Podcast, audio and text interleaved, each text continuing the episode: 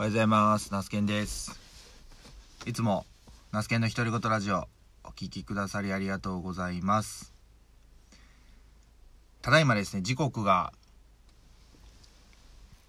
4時1分、朝の4時1分。で、収録している場所が、三重県の志摩市というところの、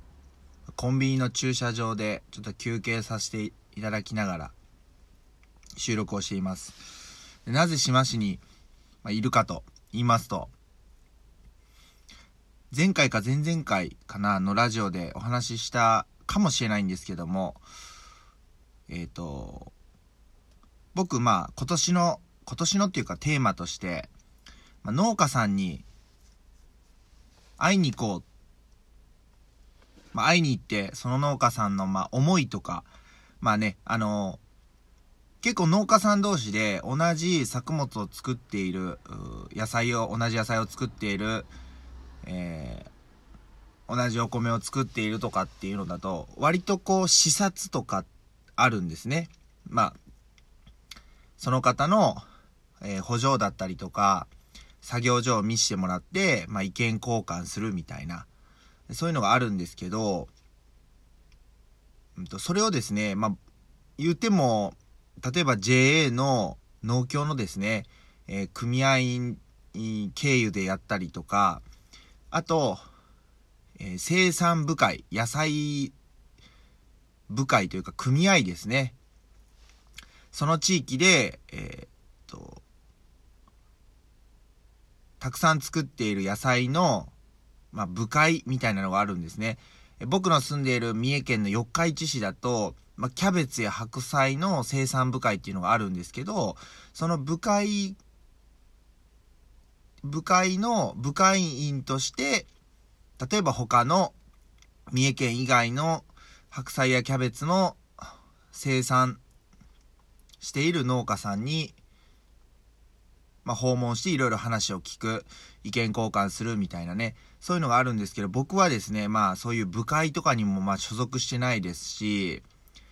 えっ、と、まあ言うてももう個人農家なので、まあ個人のつながりを、まあこれからもり、もっとより強くね、意識していきたいっていうのもあって、ちょっと SNS で知り合った農家さんに、えーもしよかったら補助を見に行ってもいいですかっていうことで、お願いしたら、まあ、快くというかですね、えー受け入れてくれて、えーそれで志摩市の方まで来ました。で、今回、訪問させていただく農家さんは、志摩市のいちご農家さんの、伊豆名くんという、ツイッターネームね、えアカウントネーム、伊豆名くんっていう方と、えー伊勢市の、隣町の伊勢市の伊勢いちご農園という屋号で、まあ、やられている、倉野くん。倉野くんは多分ツイッターはしなかったのかな。Facebook はしてて。その2軒の農家さんに、お邪魔して、まあね、作業の邪魔にならない程度にお話聞いたり、まあ補助も見させてもらえたらな、というふうに考えています。で、まああの、二人ともですね、いちご農家さんなんですね。三重県でも、まあ、伊勢市を中心にですね、まあ、いちごの生産部会があって、まあ、よくね、あの、四日市市、まあ、僕、えスーパー行きますけど、まあ、県外産のいちごも多いんですけど、やっぱりまあ、三重県産の伊勢とかね、えーまあ、島とかのいちごを、がよく並んでいるので、普段からまあ、シーズンになったら、地元産、三重県産のイチゴを食べているんですけども、まあ実際にね、どんな風にイチゴが栽培されているのか、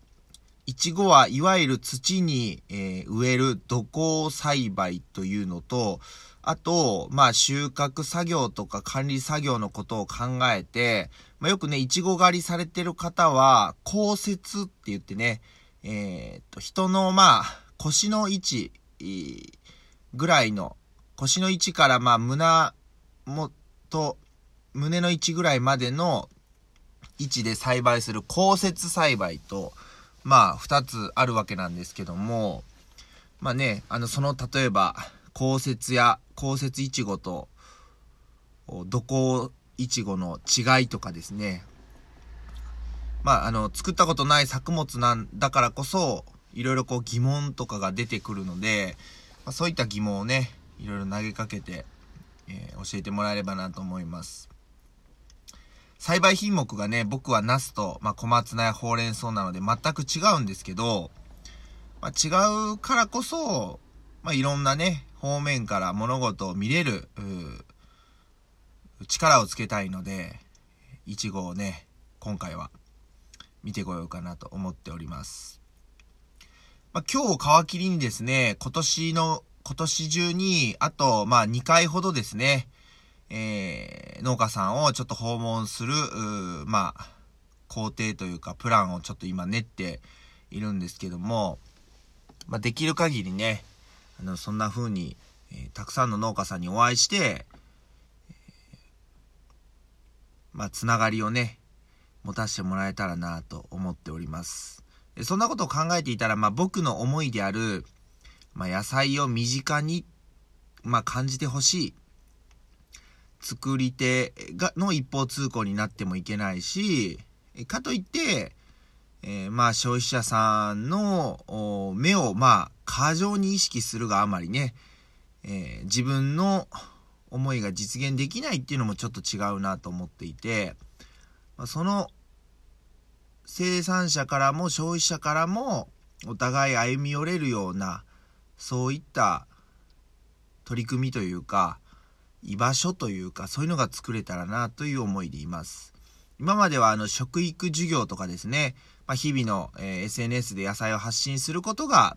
まあ、野菜を身近に感じてもらえることというふうに考えてやってきました。で、それらの取り組みに関しては、えっ、と、もちろんなんですけども、これからも継続してやっていきます。それにプラスしてですね、あの、農家さんのところに、まあ、あの、お邪魔して、えー、の、その農家さんの思いを、一農家である僕が、まあ、例えば動画に収めるとか、えー、思いをき、思いを聞かせてもらうとかっていう形で、感じ取って、で、そのことをまあ消費者の方に、こう伝わるような内容で、伝わるような取り組みで、え、発信していけたらなというふうに考えています。そんなね、取り組みを今後は、えー、一つ、その野菜を身近に感じてもらうための取り組みとしてやっていきたいなというふうに、えー、考えています。まあね、農家さんの中には、あのいやいや、そんな来てもらったら困りますっていうパターンもあるので、え、全員が全員ね、あの、同じような心いい返事をもらえるわけではないんですけども、まあいいよ、あの、来てもいいよって言ってくださる農家さんに、訪問ね、していきたいなというふうに思っております。はい。まあね、こんな感じで、朝の日付が変わったぐらいにですね、12時、あ、まあ12時とか0時30分ぐらいだったかな、に、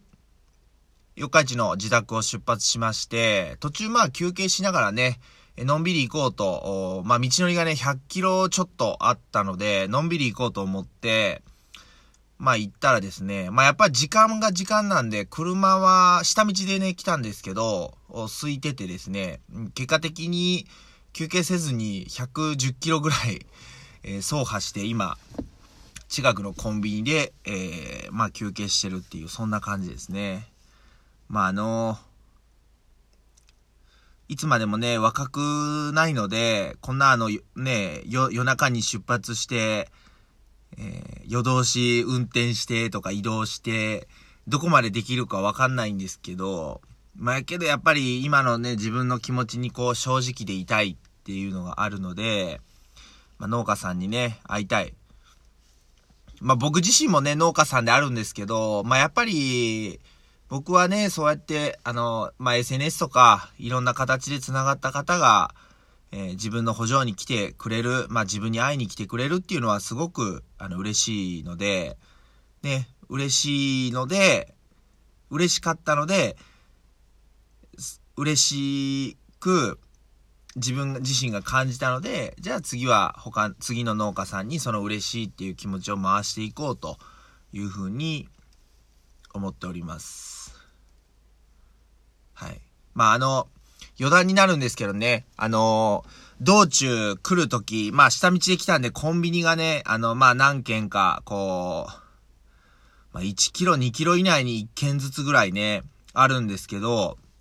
まあ昨今ね、いろんな労働問題、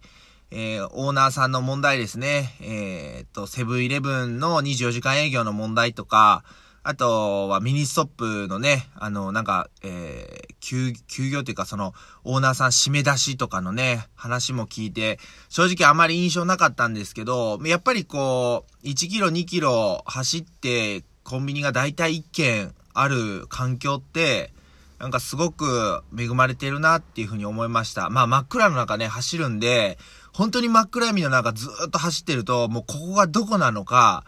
あのわかんないんですけど、真っ暗の中でもコンビニが定期的にあると、まあ、コンビニね、何々市何々店みたいな感じで書いてあるんで、あ、今はどこどこにいるんだとかね、あのまあ、休憩しやすい環境にはなってるのかなというふうに思います。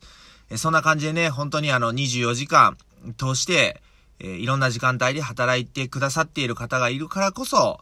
まあ、僕たちの生活はね、成り立っているんだなっていうふうに感じました。ですので、あの、そういった方にも、えー、野菜のことをね、え、感じ取ってもらえれるように、これからも取り組みどんどんやっていきますので、改めて皆さんよろしくお願いします。そして、普段から僕たちのために働いてくださってる皆さん、本当にありがとうございます。あなたのおかげで僕たちの生活が成り立っております。どうかお体ご自愛ください。それでは。何話か忘れましたが、この辺りで今回の配信を終わりたいと思います。また次回の配信もよろしくお願いします。それでは、バイバイ